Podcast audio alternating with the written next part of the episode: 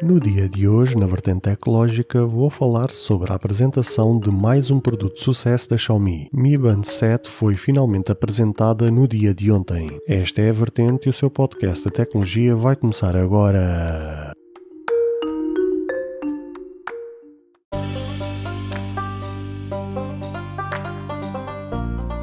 Olá, ouvintes deste podcast de tecnologia. Eu sou André Silva e esta é a minha, a sua, a vossa vertente tecnológica, onde aqui poderá ouvir notícias, entrevistas, coberturas de evento, opiniões e muito mais. Fica aí para ouvir esta vertente já a seguir.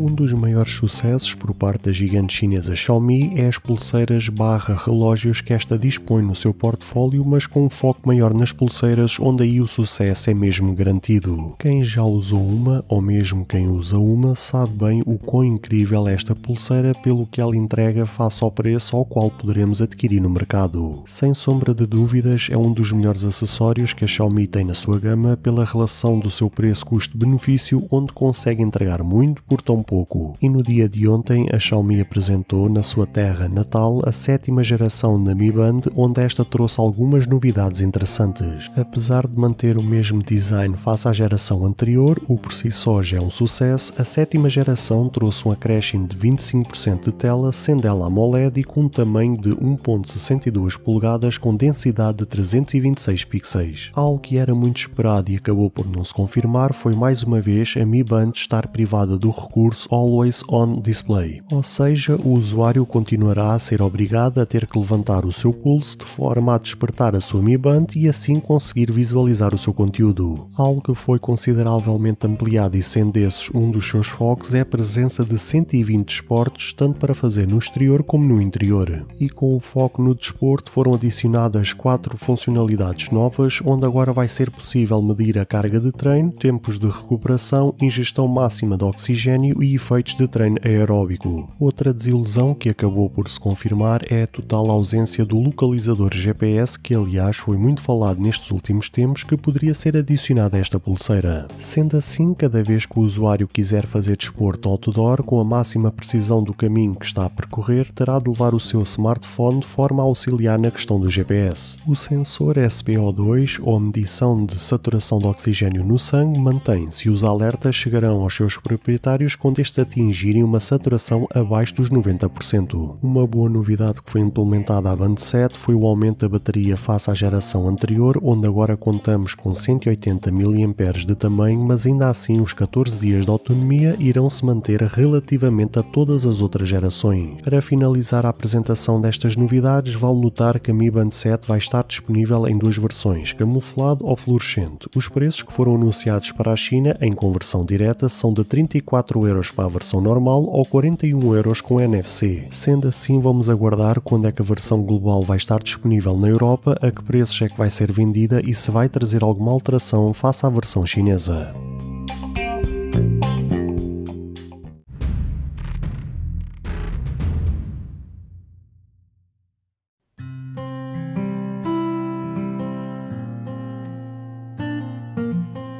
Caro ouvinte, chegamos ao fim de mais um episódio. Grato pelo tempo disponibilizado. Se gostou deste episódio, peço por favor que passe no Apple Podcast e avalie e comente este projeto, ou se a sua plataforma de podcast permitir fazer alguma avaliação, ficarei eternamente grato se o fizer, para que seja recomendado nas pesquisas e chegue a mais pessoas como eu e você. Caso você tenha interesse em apoiar este projeto, basta aceder ao link que está na descrição deste episódio. Se tiver alguma questão, se fizer alguma crítica, seja ela positiva ou negativa, ou até mesmo queira sugerir algum tema para ser debatido no futuro em algum episódio, todos os contactos estarão na descrição de cada episódio, incluindo este. Obrigado pelo seu tempo e até ao próximo episódio.